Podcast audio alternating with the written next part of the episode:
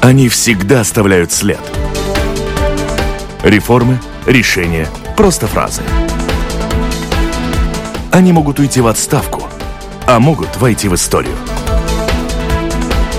Сегодня они действующие лица. Добрый день. О прошедшем празднике песни, а еще о предстоящих праздничных мероприятиях, посвященных столетию Латвии, о возможностях для детей и взрослых в Латвии заниматься творчеством и о работе по сплочению общества. И не только. Говорим сегодня в программе «Действующие лица» с министром культуры Дацей Мелбарде. Здравствуйте. Labdien! У микрофона автор и ведущая журналист Валентина Артеменко. Гостю расспрашивать будем сегодня вдвоем журналистом газеты «Диена» Атисом Розенталсом. Добрый, Добрый день. день. Оператор звукозаписи Кристина Делле. Ну, первый вопрос, конечно же, вы сами знаете об итогах праздника песни, хотя ваше мнение уже звучало, вы очень высоко оценили его значение, но если я правильно понимаю, вы в нем участвовали не только как министр культуры, но и как хористка. Jā, tieši tā. Es šajos svētkos, tāpat kā iepriekšējos svētkos, eh, dziedāju arī lielajā korī. Tajā brīdī, kad uh, sāka dziedāt jauktie kori un turpināja apvienotie kori, tad es jau biju daļa no uh, dalībniekiem. Un man ir ļoti liels gandarījums par šo lielo iespēju sajust svētku атмосферу.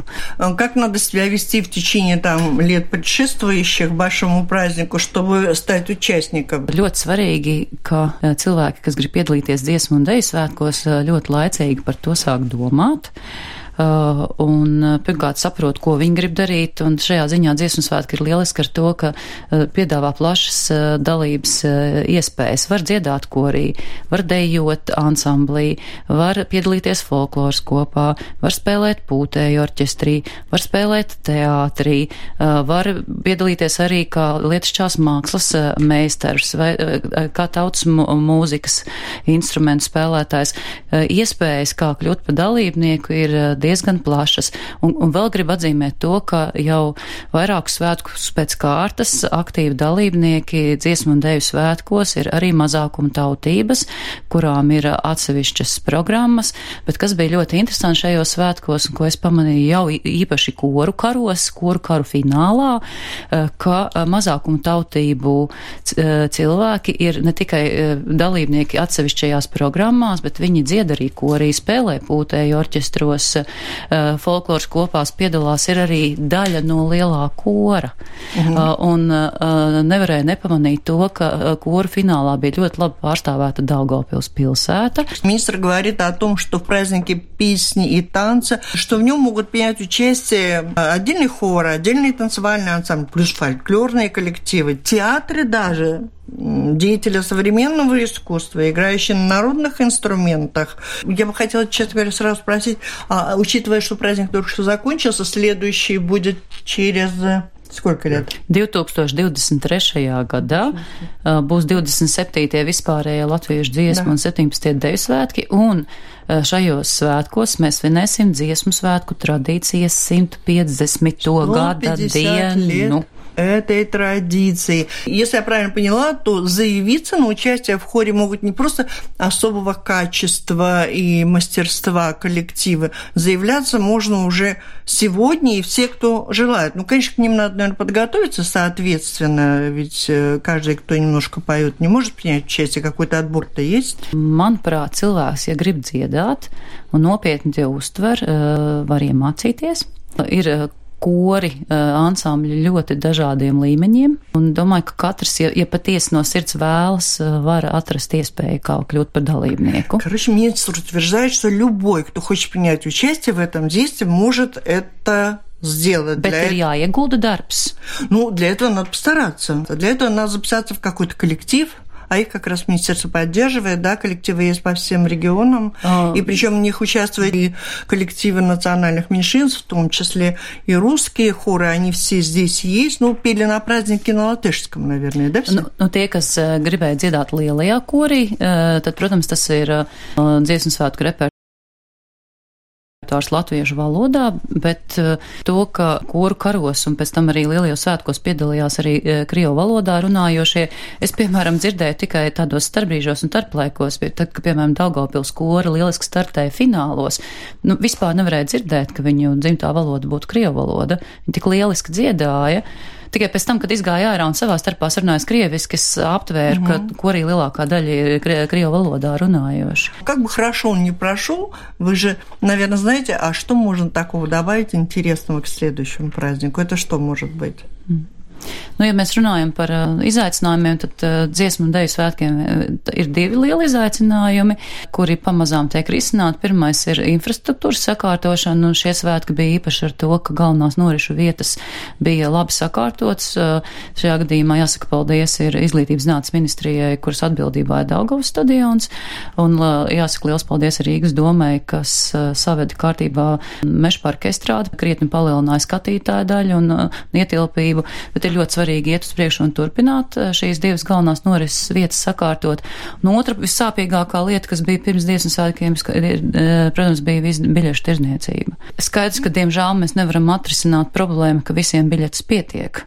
Jo, ja pirmajās divās minūtēs uh, biļetes no, gribēja nopirkt viens miljons cilvēku un vispār kopīgais biļešu skaits uz visiem, visiem pasākumiem ir 90 tūkstoši, tad eh, nu, mēs nevaram atrisināt problēmu pēc būtības. Mums ir jādomā, kādā veidā pēc iespējas uh, ātrāk un nesāpīgāk biļetes notirgot. Получается, что одна из важнейших проблем, о которой говорит нам сейчас министр Даца Малбарда, э, связанная с праздником песни, это то распространение билетов. И решить проблему, в принципе, практически невозможно. Если технические инфраструктуры, там можно еще над чем-то подумать, поработать то билетов больше, чем их есть, быть не может. Но я слышала на телевидении, вы сказали о том, что планируете отказаться от электронной этой возможности виртуальной продавать билеты, сначала предложить их здесь, в Латвии? Jā, nu, pirmā lieta, ka mums ir jādomā, lai biļets uh, vairāk nokļūst uh, pie cilvēkiem, kas atbalsta procesu ikdienā, pie dalībnieku vecākiem, radiniekiem, mm. bet Tas ir mans viedoklis. Tiešām daļa no biļetēm uh, izplatīta caur dalībniekiem, un, protams, viena daļa ir jāatstāja brīvā tirzniecībā, bet vēlreiz, eh, ņemot vērā, ka biļetes ir tik mazas, uh, vai vajadzētu likt tirzniecībā, kur pieteikties cilvēki no visas pasaules? Jā, bet šim nolūkam uh, ir ļoti daudz э, bezmaksas pasākumi.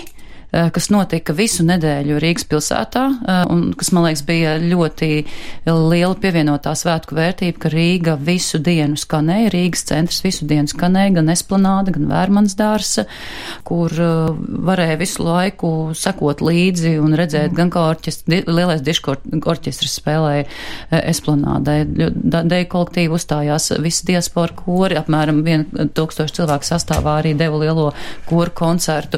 Tautas mūzikas Rīgas uh, kapelas spēlēja. Pirmo reizi mums bija arī dziesminieku концерт ļoti скайsti. реклама об этих разнообразных бесплатных мероприятиях, она была на весь мир, да, как международное jā, событие. Jā, jā. Un gājienam var sekot līdzi arī, kas да. ir milzīgs notikums. А вот много было иностранных гостей? Bija, вот bija varēja just, ka ir ļoti daudz ārzemnieku tieši uz ielas šajos te brīvdabas pasākumos, un bija liels skaits arī žurnālistu. Un kas man arī ļoti iepriecināja, ka uh, tiešraides skatījās no uh, daudzām valstīm. Uh, Latvijas uh, televīzijas piedāvātās tiešraides vair, kā vairāk kā 20 valsts skatījās, un vairāk kā 60 valstīs skatījās LMT straumi. Tas nozīmē, ka šo svētku atpazīstamība, pieejamība visā pasaulē pieauga. Когда смотришь на это действо, совершенно непонятно, как дирижер, один человек может руководить так, что все попадают в одну ноту, эти тысячи людей, или в, в один один такт, когда один танцует. В этом и есть самая такая необычность, эксклюзивность этого праздника. Es gribēju teikt, ka tāda mākslinieckā kvalitāte, kāda ir Latvijas dziesmu un deju svētkiem, ir tikai Latvijā. Un tas ir saistīts ar to, ka gatavošanās svētkiem sākas jau tad, kad tūlīt tās viens svētki beidzas. Un pamatā tas ir milzīgs darbs, ko padara ikdienā visi kolektīvu vadītāji, koru vadītāji, diriģenti, deju ansambļu vadītāji, folkloru kopu vadītāji virsvadītāju, diriģi, diriģentu, orķestru diriģentu un tā tālāk, un viņi ir tie, kas dara šo te lielāko uh, darbu, tāpat tās arī starplaikos virsvadītāji un virsdiriģenti strādā, organizē apvienotos mēģinājumus, un kad nāk tuvāk svētki, tad mums ir reģionālie uh, dziesmu un deju svētki, jo faktiski jau bieži vien jau trīs mm. gadus pirms tam dažādos reģionos notiek šie te mazāka mēroga svētki, kuriem arī var sekot līdzi un, un, un tur piedalīties. Uh, ir ļoti svarīgi uzsvērt to, ka dziesmu un deju tradīcija ir procesa, kurā cilvēks dažādos veidos var iesaistīties pastāvīgi. Вы уже упомянули диаспору. В этом году особенно много было людей из других стран, латышей, наверное, не только латышей. Очень большая группа, к моему удивлению, шла в шествие из Бразилии, например, и так далее. А из России приехали? И, да, были, были. Были, были из России. Сказала, что к этому готовятся там годами, годами, годами. Ну вот они приехали, они участвовали в этом празднике. Они, они же не готовились. годами готовились. Нет, вот они приехали и запили с вами совсем. Готовились. Готовились да? Вот именно, я, я да. хотел об этом спросить, вот как э, можно эту всю логистику сделать, чтобы они участвовали и в всех смотрах, и То вышли они через... приезжают сюда несколько раз? Es izstāstīšu. Dziesmu un dēļu svētku tradīcija attīstījās tālāk padomu laikā arī trimdā. Līdz ar to šī kustība neapsīka arī tur. Pēc tam, kad Latvijas neatkarība atjaunoja, bija Eh, diezgan viegli atjaunot saites starp svētku rīkotājiem Latvijā un eh, emigrācijā. Un faktiski pēdējo, eh, pēdējo piecu gadu laikā mēs esam izdarījuši lielu darbu, ka mēs esam sākuši tādu ļoti ciešu sadarbību starp dziesmu svētku rīkotājiem ārpus Latvijas un Latvijā. Tas nozīmē to, ka Eh, virsvadītāji, virsdiriģenti no Latvijas eh, brauc uz meistarklasēm, organizē dažādās vietās, brauc uz Ameriku vai uz Eiropas atsevišķām vietām, organizē meistarklases. Burtiski māca dziesmas, eh, repertuāru apgūt, māca dējas. Otra lieta, Latvijas valsts ir arī izveidojusi tādu atbalsta programmu diasporas dziesmas svētku kustības uzturēšanai. Mēs arī atbalstam finansiāli administratīvos izdevumus, lai dažādās pasaules vietās, kur ir latviešu kopienas, kur cilvēki nāk sanāk kopā, dzied, dejo, eh, folklors kopā darbojās, lai eh, eh, varētu arī nu, turpināties tur dziesmsvētku tradīcija. Un starplaikos notiek mazie dziesmu svētki, notiek gan Austrālijā, gan Amerikas Savienotajās valstīs, gan Kanādā, gan Rietuma Eiropā. Un ir ļoti svarīgi, ka tiek arī saskaņot repertuāri, ka tur tiek iekļautas dziesmas, kas ir plānotas lielajos dziesmu svētkos Rīgā, un tādā veidā arī šis repertuārs pamazām tiek apgūts. Напомню, вы слушаете программу «Действующие лица». В ней сегодня принимают участие министр культуры Даца Мелбарде и журналист Атис Розенталс из газеты «Диена». И продолжаем. Сейчас э, уже через правительство прошел доклад о прогрессе э, насчет концертного зала. Э, насколько я понимаю, самый реальный вариант – это возвращение к АБ Дамбис. Еще обсуждается вариант о Доме конгрессов, но в этом документе все-таки о Доме конгрессов было значительно меньше, чем э, об, об Эдамбис. То есть на концертном зале сейчас? Да, концертный зал. Э, что самое главное, э, какая самая главная причина, почему отказались от других тех вариантов, которые были там в сотрудничестве с инвесторами в Скансте или в Торникансе? Насколько я понимаю, там просто времени уже нет, чтобы это осуществить. Что строительство концертного зала при поддержке европейских денег возможно только вот в таких местах каких-то, ну, не самых центральных, не самых благоприятных, сложных. Да? И вот от них отказались теперь? Mēs veicām pamatīgu sociālo ekonomisko analīzi, arī finanšu risku analīzi, un mūsu pieņēmums, ka ir iespējams izsludināt konkursu uz privāto partneri, kas nāk ar savu zemi, neataisnojās, tas nav iespējams. Tie ir ļoti augsti finanšu riski, draud ar neatiecināmām izmaksām. На частной земле строить это один из рисков, от которого jā, отказались. Jā. Līdz ar to mēs ļoti strauji arī šo koncepciju mainījām, kas man ir personīgi ļoti apmierina, un šobrīd ministrs kabinets ir vienojies par Nacionālās koncerta zāles būvniecību vai nu uz valsts vai pašvaldības zemes sadarbībā ar Rīgas pilsētu. Kultūras ministrijai tiek dots uzdevums ir vienoties ar Rīgas pilsētu par koncerta zāles vietu vietu, tā skaitā izvērtējot divus šobrīd jau reāls projektus, kur ir iestrādes, pirmkārt tas ir kongresnam pārbūvi vai AB dambi projekts kur ir tiešām jau veikts investīcijas, kur ir projekti, izpēta darbi veikti. Mums ir uzdevums šī gada laikā jau nākt ar konkrētu tāmējumu, izlēmtu vietu, Plus arī rīkojums paredz to, ka tajā brīdī, kad mēs esam skaidrībā par to, kura vieta, kāds ir eh, tas būvniecības modelis, kāda ir sadarbība starp valsti eh, un pilsētu, kāds ir potenciālais jau tālāk apsaimniekošanas modelis, arī strādāt pie eh, koncertzāles, Nacionālās koncertzāles būvniecības likuma,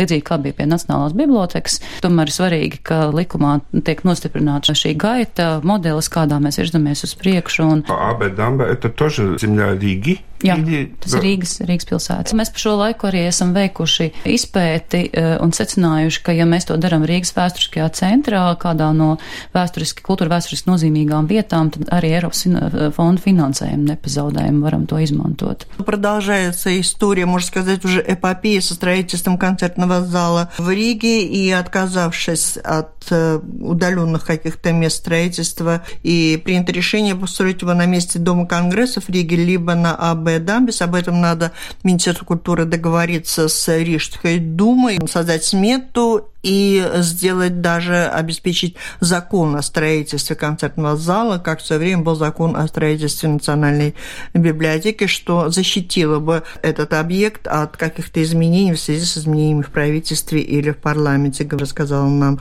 министр. У меня вот такой вопрос, а что касается европейских денег, не теряются? Mums ir iespēja šo finansējumu pārlikt uz Rīgas pilsētas kultūras mantojuma saglabāšanas aktivitāti, tad, tad faktiski izvēloties vietu, vietu. Mums ir svarīgi, lai šī, šai vietai ir arī kultūra vēsturiska nozīme, tad mēs varam šo finansējumu ieguldīt arī attiecīgās vietas infrastruktūras izveidē un sakārtošanā. Министерство культуры, у министра культуры душа больше какому месту объект э, лежит для строительства на месте Дома конгрессов или АБ Дамбис? Es teiktu, ka abas, abas vietas ir lieliskas. Ir grūti salīdzināt, jo uh, AB Dambim uh, projekts jau startautiskā konkursā ir noskaidrots, projekts ir izcils. Es domāju, ka jebkurš, kas ir pētījis uh, tā saucamo Bilbao efektu, zina, ka sīļu projekts nešaubīgi piesaistītu visu pasaules uzmanību, un tam būtu ļoti ātra ekonomiskā atdeve caur uh, turismu, caur konferenču uh, organizācijas procesiem. Es tiešām redzu pievienoto vērtību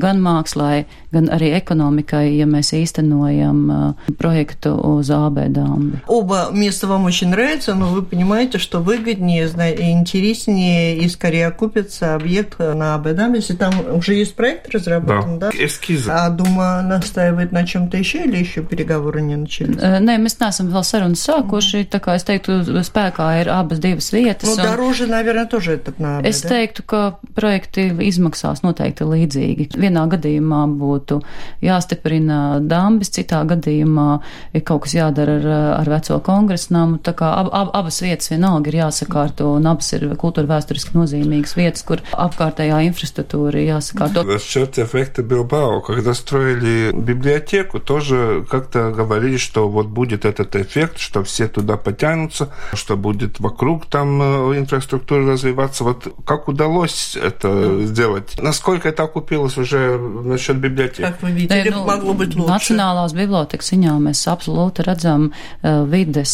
uh, sakārtošanas, vides sakārtošanas ziņā uzplaukumu, jo visa tā teritorija šobrīd apkārt attīstās. Nu, tiksim, tur viss tā universitātes pilsētiņa blakus šobrīd veidojās un ir arī pilsētai plāni par Torņu kalna visas apkaimes sakārtošanu, satiksmes mezglus tur pārceļot un tā tālāk. Tā kā es gribu teikt, ka biblioteka noteikti ir pozitīvi ietekmējusi Daugavas kreisā krasta uzplaukumu un jebkurš jauns objekts, kas tur nāktu klāt, vēl to stiprinātu. Faktiski viss, visas ienākošās vidzītes ar augstākajām amatpersonām, visas iet caur biblioteku. Ļoti nozīmīgs mūsu valstī ir reprezentācijas centrs, moderns 21. gadsimta arhitektūra pārstāvoša. Nešaubīgi ņemot vērā to, ka biblioteka ir guvusi arī kā arhitektūras objekts vairākas starptautiskas balvas, tikko pēdējā Londonas grāmattirgū, tas piesaista arī turistus. Спор насчет оплаты за строительство еще продолжается? Diemžēl ir tā, ka būvnieki joprojām uzskata, ka, Что вы недоплатили? ka, ka jā, indeksācijas jautājums ir jāinterpretē vērtēt citādāk. Kultūras ministrija uzskata, ka mēs šo te bibliotekas izmaksu indeksāciju esam interpretējuši tieši tā, kā tas ir līgumā rakstīts, un vienīgais, kā šo jautājumu var izlemt, ir tiesā Когда вы готовитесь к строительству концертного зала, вы уже это тоже, ну, как-то осознаете, чтобы не было таких рисков и впредь?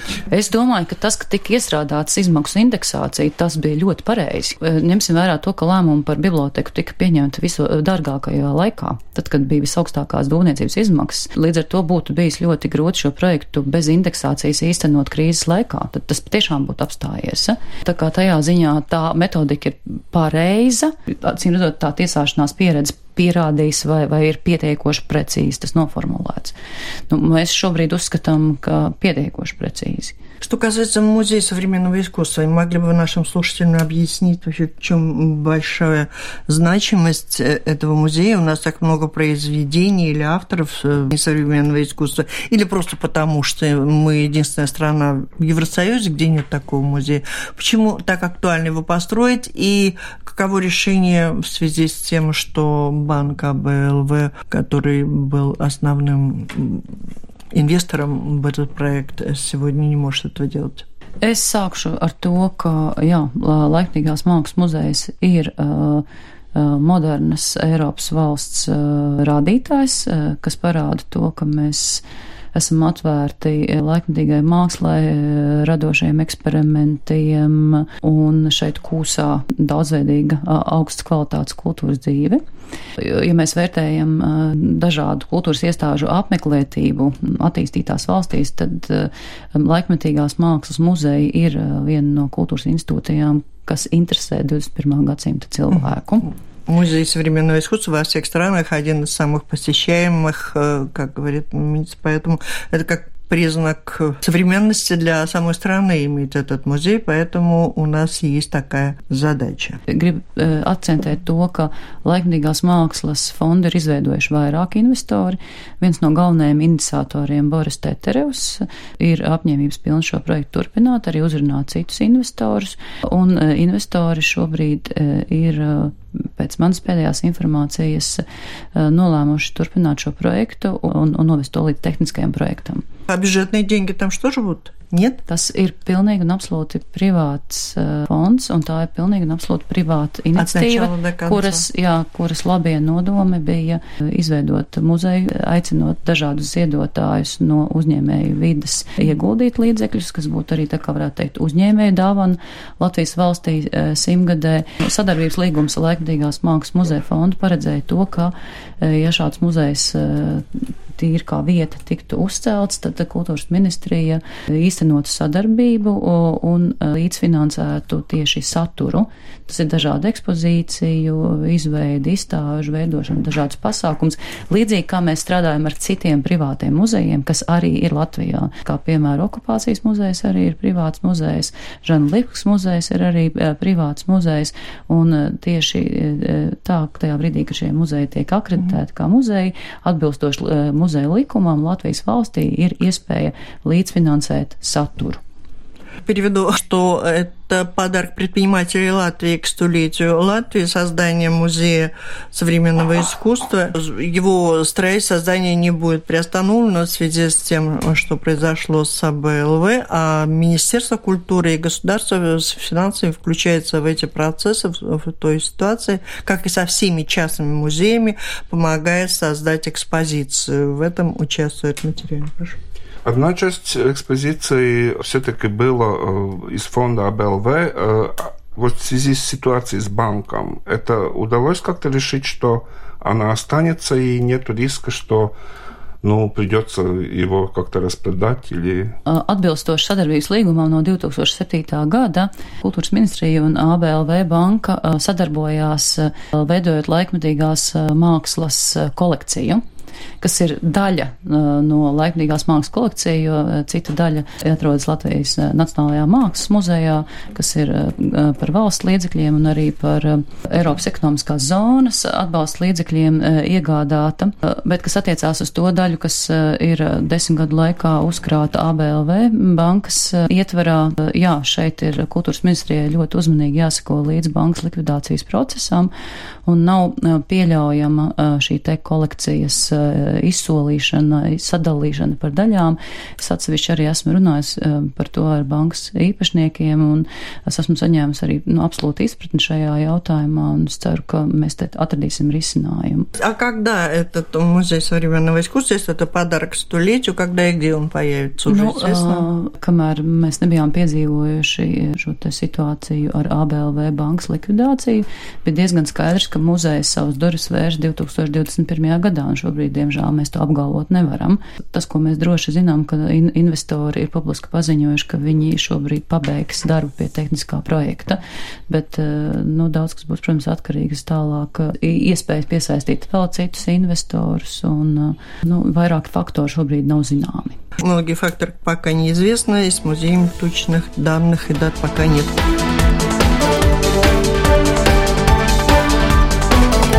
Напомню, вы слушаете программу «Действующие лица». В ней сегодня принимают участие министр культуры Даца Мелбарде и журналист Атис Розенталс из газеты «Лена». Вот еще одна частная инициатива – это фонд «Макслай Вайк Талпу», которая хочет сделать коллекцию 45-91 года, коллекции искусства. Как я понимаю, со стороны государства к ним все-таки отношение немножко другое. Не такое, ну, такое активное сотрудничество, нежели с, было, было с банком АБЛВ. Manuprāt, kultūras ministrijai ļoti laba sadarbība Zuzānu kungu kas ir nu, galvenais arī šīs iniciatīvas finansētājs. Vēl nesen mēs esam noslēguši sadarbības līgumu par nākamo Venēcijas mākslas bienāli, kas attiecās uz to ļoti seno ideju par to, ka Kaļķi jau vajadzētu Tehnisku universitāti pārvērst par modernās mākslas muzeju, tad šeit man ir ļoti vienkārša atbilde. Es neredzu, kā to tuvākā laikā par valsts budžeta līdzekļiem ir iespējams izdarīt. Pirmkārt, māja ir ļoti tik sliktā tehniskā stāvoklī, tur tiešām ir diezgan liela līdzekļa jāinvestē. Otkārt, tiekoties ar Tehniskās universitātes vadību, es neesmu iegūsi vēl apstiprinājumu tam, ka Tehniskā universitāte plānotu tuvākā laikā arī no turienes iet prom, tā kā arī vairākas tādi nezināmi jautājumi, lai varētu tālāk par to runāt. Bet es gribu uzsvērt arī to, ka mums ir tikko kā nesen pēc renovācijas atvērts Latvijas Nacionālais mākslas muzejs, kurš arī strādā uz šo pēckara perioda mākslas kolekcijas veidošanu un izstādīšanu. Un, manuprāt, valsts uzdevums numur viens šobrīd ir arsenāls, izstāžu zāla arsenāls savest kārtībā, nevis mesties iekšā citos objektos, kas pat nav valsts īpašums šajā ziņā. Kaļķi iela viens ir Rīgas domas īpašums Nebūtu slikti, ja, piemēram, arī Rīgas doma domātu par savu pilsētas galeriju, kā tas ir ļoti daudzās citās galvaspilsētās. Es uzskatu, ka kultūras ministrijas pirmais uzdevums ir tieši izstāžu zāle arsenāls sakārtot, kas būtu ne, nav šobrīd labākajā stāvoklī. Un mēs pie tā arī šobrīd strādājam. Участие финансами Министерства культуры в различных частных объектах проектах не безгранично и хорошо продумывается, и поэтому не во всех проектах участвует. В частности, объект на Калькю-1 о котором сказала Атис, принадлежит Рижской думе, и тут уже речь идет о том, что неплохо было бы городу создать собственную Рижскую галерею, какие есть в большинстве столиц Европы. В данном случае речь идет о том, что на сайте больше денег потратить, может быть, на формирование экспозиции музея «Арсенал». А самым важным в праздновании столетия Латвии здорово, что финансирование позволяет вовлечь общество в очень красочное, интересное мероприятие, но все член правительства, что скажете? Tātad papildus no valsts budžeta trīs gadiem šobrīd ir uh, pielēmti 22 miljoni. Šajā gadā, kad ir viss galvenais gads, tie ir apmēram 10 miljoni visām nozarēm. Ja mēs gribam piedāvāt pasākumus, kur piedalās tūkstošiem cilvēki, lai cilvēki tos pasākumus dzird, redz, lai viņi ir droši, lai tur arī visi sanitāri tehniskie apstākļi, lai pēc tam ātri tiek novākti atkritumi. Tie ir visi pakalpojumi, kas atbilstoši tirgus cenām. Piemēram, tikko notika dziesmu svētki pati mazākā daļa dziesmu svētkos ir mākslinieckās izmaksas. 4% no kopējā eh, dziesmu svētku budžeta ir mākslinieckās izmaksas. Pārējās izmaksas ir visas saistītas ar pakalpojumiem, kuru mēs, kā svētku rīkotāji, nevaram ietekmēt, jo to nosaka tirgus cenas. Un veidojas bieži vien tāda paradoxāla situācija. No vienas puses cilvēki prasa, lai būtu daudz dažādām gaumēm un interesēm, ļoti kvalitatīvi, redzami, saprotami, ērti, bet eh, tajā brīdī, kad mēs runājam, bet ka jārēķinās, ka tas arī kaut ko maksā, o kāpēc par to ir arī jā, valstī jāmaksā, bet kas tad par to maksās?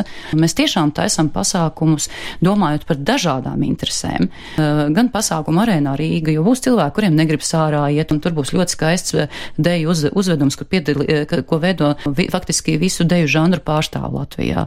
Tad būs pasākums pie brīvības pieminiekta ar, ar, ar koriem, svinīgs skaists vakarā. Tad būs uh, pasākums gaismas šaus krasmalā. Tad būs jauniešiem atsevišķi pasākums un koncerts, kas ir vairāk kā uz jauno auditoriju orientēts. No agri no rīta mēs aicināsim 18. novembrī saulīti sagaidīt ar folkloru kopām visā pašvaldībās.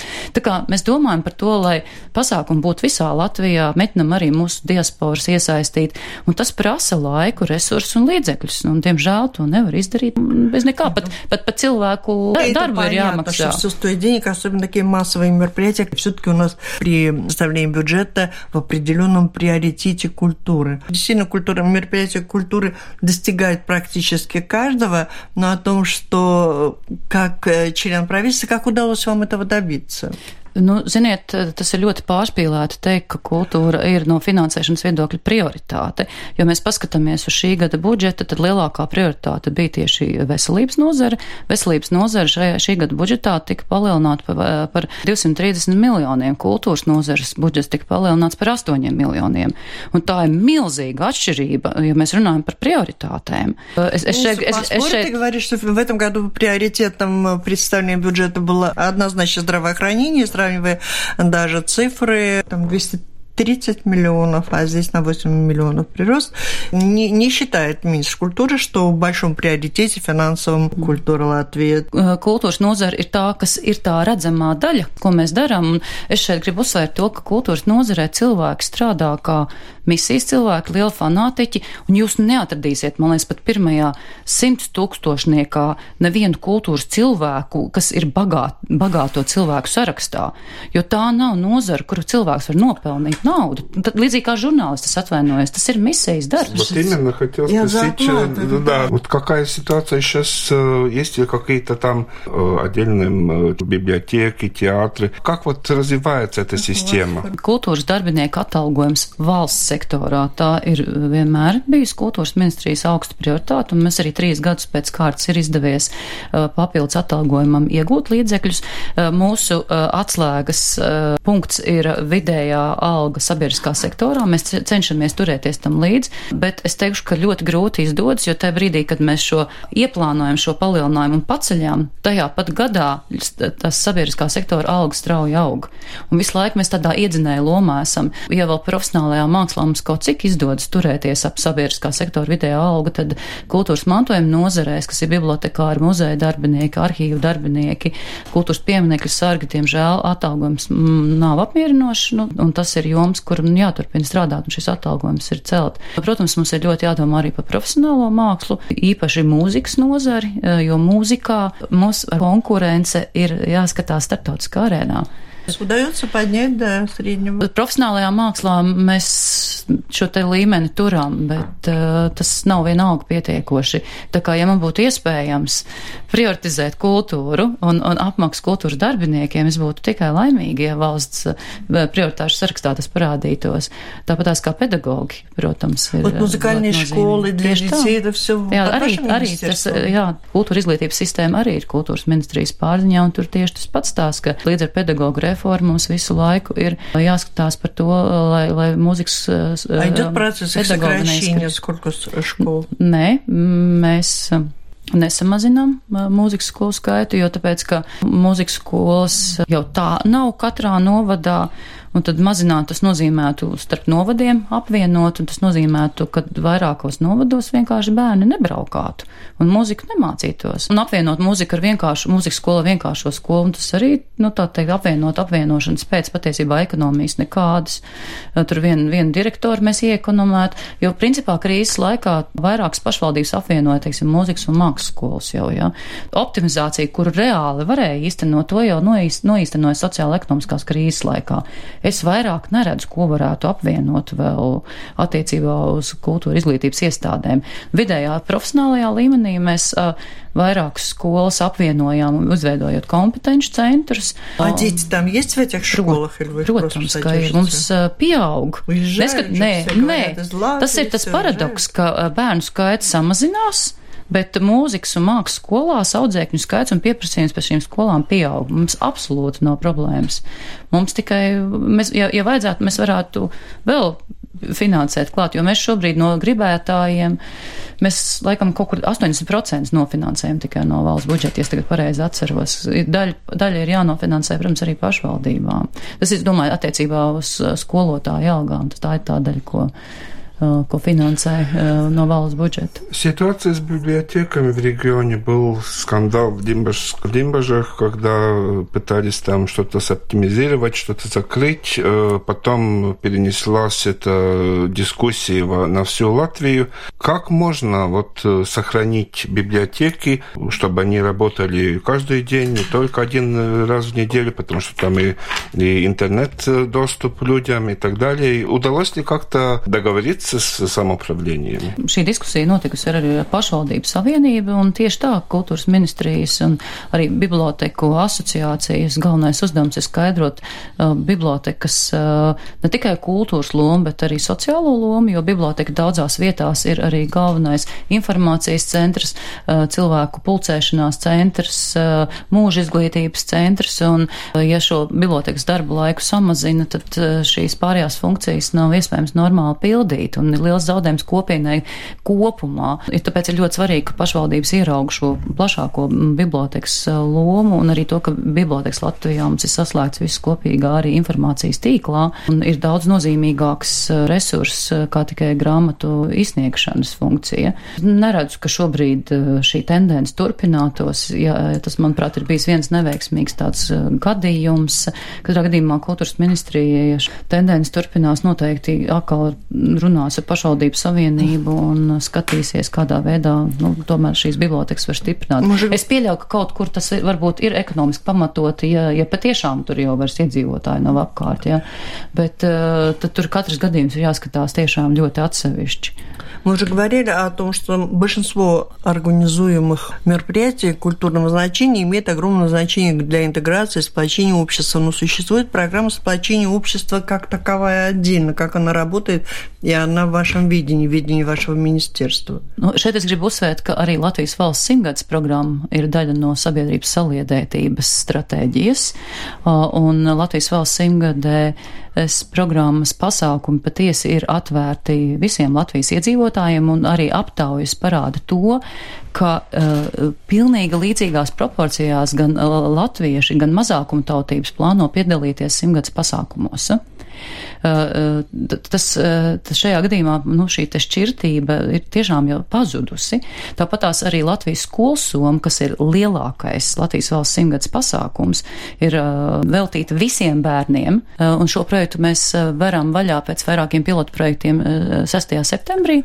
6 сентября начинается основной предложенный практически всем латвийским детям проект. Это что еще раз назовите? Latvijas skolas soma. Skolas soma. Un tas ir, varētu teikt, tāds jauns, inovatīvs pakalpojums izglītības procesā. Bērniem, kas mācās skolā no 1. līdz 12. klasē, arī arotskolēniem, ir ieplānota uz katru bērnu noteikta summa finansējuma, ko saņems eh, pašvaldības, lai bērni varētu eh, klātienē iepazīt Latviju, Latvijas eh, kultūru, dabu, uzņēmē darbības sasniegumus. Vienlaicīgi kultūras ministrija arī strādā ar dažādiem pakalpojumu sniedzējiem. Mums ir šobrīd jau arī 2000 programmas, kas ir vērstas uz dažādu vecuma bērniem un kurām arī tiek meklēts paralēls ar izglītības procesu. Latvijas bērniem iepazīt Latviju klāt клатине. Ну, я no должна сказать по-русски, что из бюджета Министерство культуры обеспечивает определенную сумму денег для каждого ребенка, который учится в той или иной школе Латвии, эти деньги направляются в самоуправление для того, чтобы там организованно провели определенные мероприятия, через которые дети могут попутешествовать по Латвии и увидеть самое-самое интересное, самое важное. Ну, просто обращай внимание на то, что в каждом самоуправлении получены будут на это деньги. Mm-hmm. И надо смотреть, где-то можно найти, наверное, программу, mm-hmm. где побывать. Kopumā mēs piedāvājam jau šobrīd 2000 programmas dažādiem vecuma posmiem, un šo programmu mērķis ir sabiedrības saliedēšana, arī patriotisma audzināšana, izpratne par to, kā arī Latvijas valstiskums ir veidojies, jo šeit tā pamat filozofija Latvijas skolas summā ir, tu vari mīlēt un piederēt tam, ko tu pazīsti un tev ir iespēja iepazīt. И время практически истекло. Я хотела про театр. Как вам нравится программа театра в год столетия? Es šeit varētu pateikt, galvenās aktualitātes ir, ka mums divos teātros tikko nesen ir nomainījusies vadība, un Nacionālā teātrī mums ir jauns vadītājs no Rudens, un Rīgas Čeho teātrī mums ir jauna, ļoti enerģiska vadītāja, un mēs domājam arī par teātra programmu, protams, saistībā ar Latvijas valsts simtgadi. Daudz teātra domā arī tiek ieguldīti līdzekļi latviešu oriģināla dramaturģijas iestudējumos, kas, manuprāt, atsevišķi ir pat ļoti veiksmīgi darbi. Nacionālais teātris gatavo īpašu programmu tieši uz 18. novembri, un es gribu teikt, ka šī interaktīvā izrāde bērniem un jauniešiem par 18. novembra notikumiem 1918. gadā ir faktiski jau norezervēta. Visas skolas jau ir norezervējušas, un Nacionālais teātris arī vērs savas durvis 18. novembrī, paralēli tam, ka tur būs gan saimnes pasākums, gan prezidenta pasākums, un tur arī tie, kas interesē, ir jāseko līdzi, jo tur arī būs jāveic rezervācijas. Ejam uz priekšu jaunā Rīgas teātra renovācijas rekonstrukcijas projektu. Palučat. Būs iespēja Nacionālajā bibliotekā skatīties, kāds caur tā, tām īpašajām tehnoloģiju brillēm D3 formāts, laikam tas ir D4, tik labi neorientējies, būs iespēja skatīties, kāds tad nākotnē tas izskatīsies. Tā kā mēs ejam jau uz priekšu arī ar, ar jaunā Rīgas teātra renovācijas un rekonstrukcijas projektu. Спасибо большое. Я так понимаю, что в году столетия Латвии у министра культуры есть много забот и много дел, которые уже сделаны и предстоит еще сделать. Об этом мы говорили сегодня в программе «Действующие лица». И в ней приняли участие министр культуры Даца Мелбарде и журналисты Атис Розенталс из газеты «Диена» и Валентина Артеменко, Латвийское радио 4, оператор звукозаписи Кристина Делла. Всем спасибо, удачи. До встречи в эфире. Paldies! Thank you.